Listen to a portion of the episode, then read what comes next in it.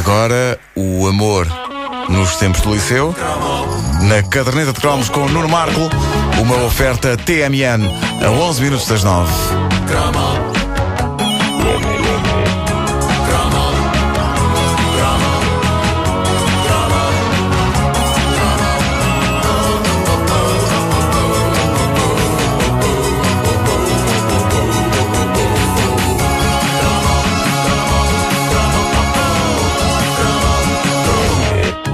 Apetece-me ser literário e apelidar este cromo da caderneta com um subtítulo: Amor em tempo de cromos. Vou fazer com o Sirinho. Ah, bonito. Não é bonito? Que bonito. É bonito. Eh, como é evidente, precisamos de música da época.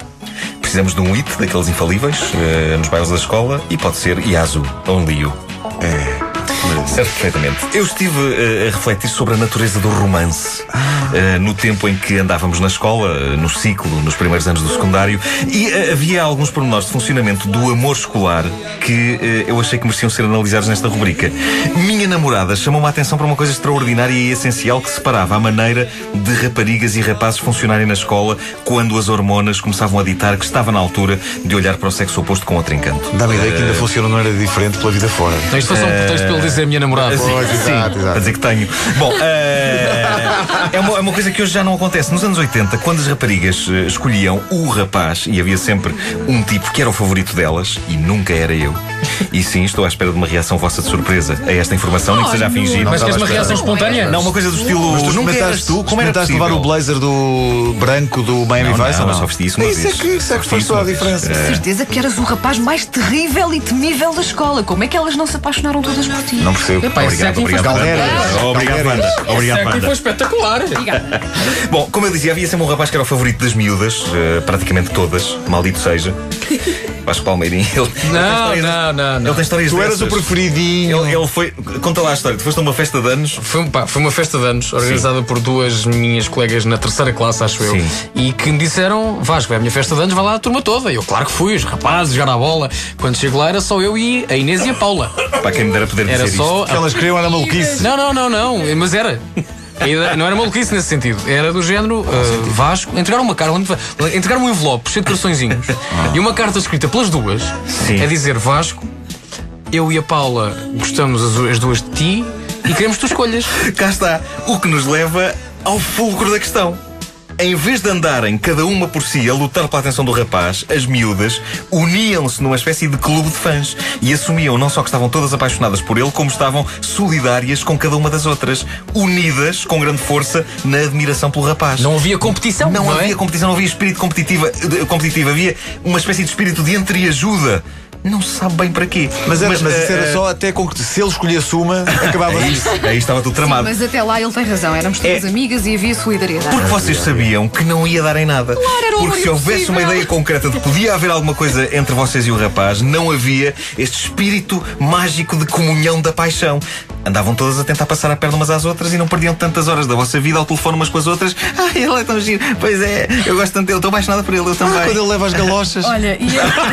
As galochas colibri. Não, e colibri. era logo amor impossível, até porque ele ou era muito mais velho, ou era Sim. bem radical, ou era, Fumava. ou era o bad boy. Portanto, Era o gajo que fumava. E nem olhava para ah, nós, E quando uma das miúdas conseguia ir um bocadinho mais longe que as outras, por exemplo, quando uma delas conseguia trocar duas ou três palavras com esse ídolo inatingível do recreio, as geralmente outras era ele- vibravam. geralmente era ele a dizer: tens trocos.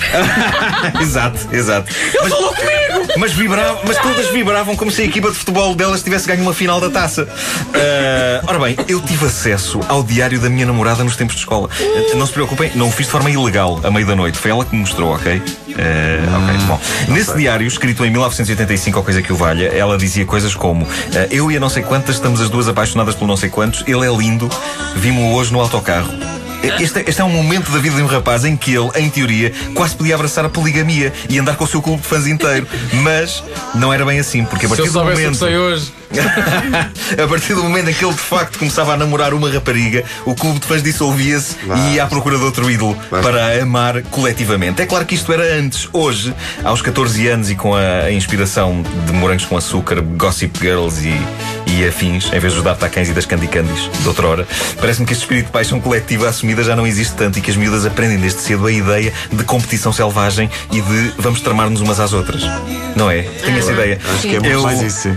Eu gostava muito de defender os rapazes nesta questão e dizer que também nós éramos uma coisa e passámos a ser outra. Mas a verdade é que no nosso caso as coisas mantêm-se um bocado igual, igual. E eh, mantém-se não só de 1980 para eh, 2010, mas também mantém-se quer tenhamos 14, 34, 44, 54 anos. Eu não me lembro nunca de na escola, nós os rapazes, os rapazes temos um clube de fãs de uma miúda e, suspira, e suspirarmos todos em conjunto por ela e haver um espírito de entreajuda entre nós. Havia e há desde sempre uma solidariedade masculina, mas geralmente não é da qualidade amo-a tanto, é mais da qualidade queria tanto vê-la nua.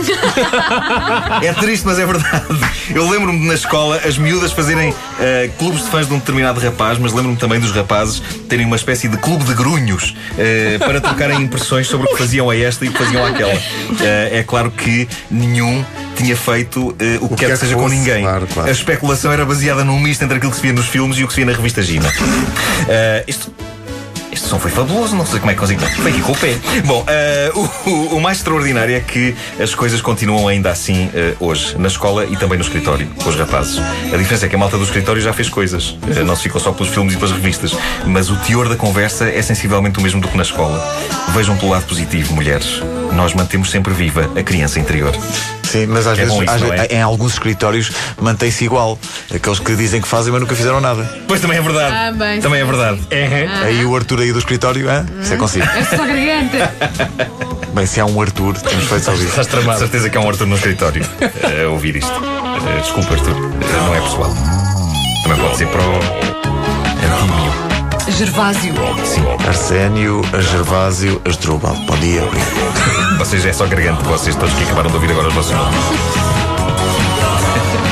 A caderneta de cromos com Nuno Marco, uma oferta TMN, disponível em podcast em radiocomercial.clix.pt. Ficamos a 4 minutos só das 9 da manhã.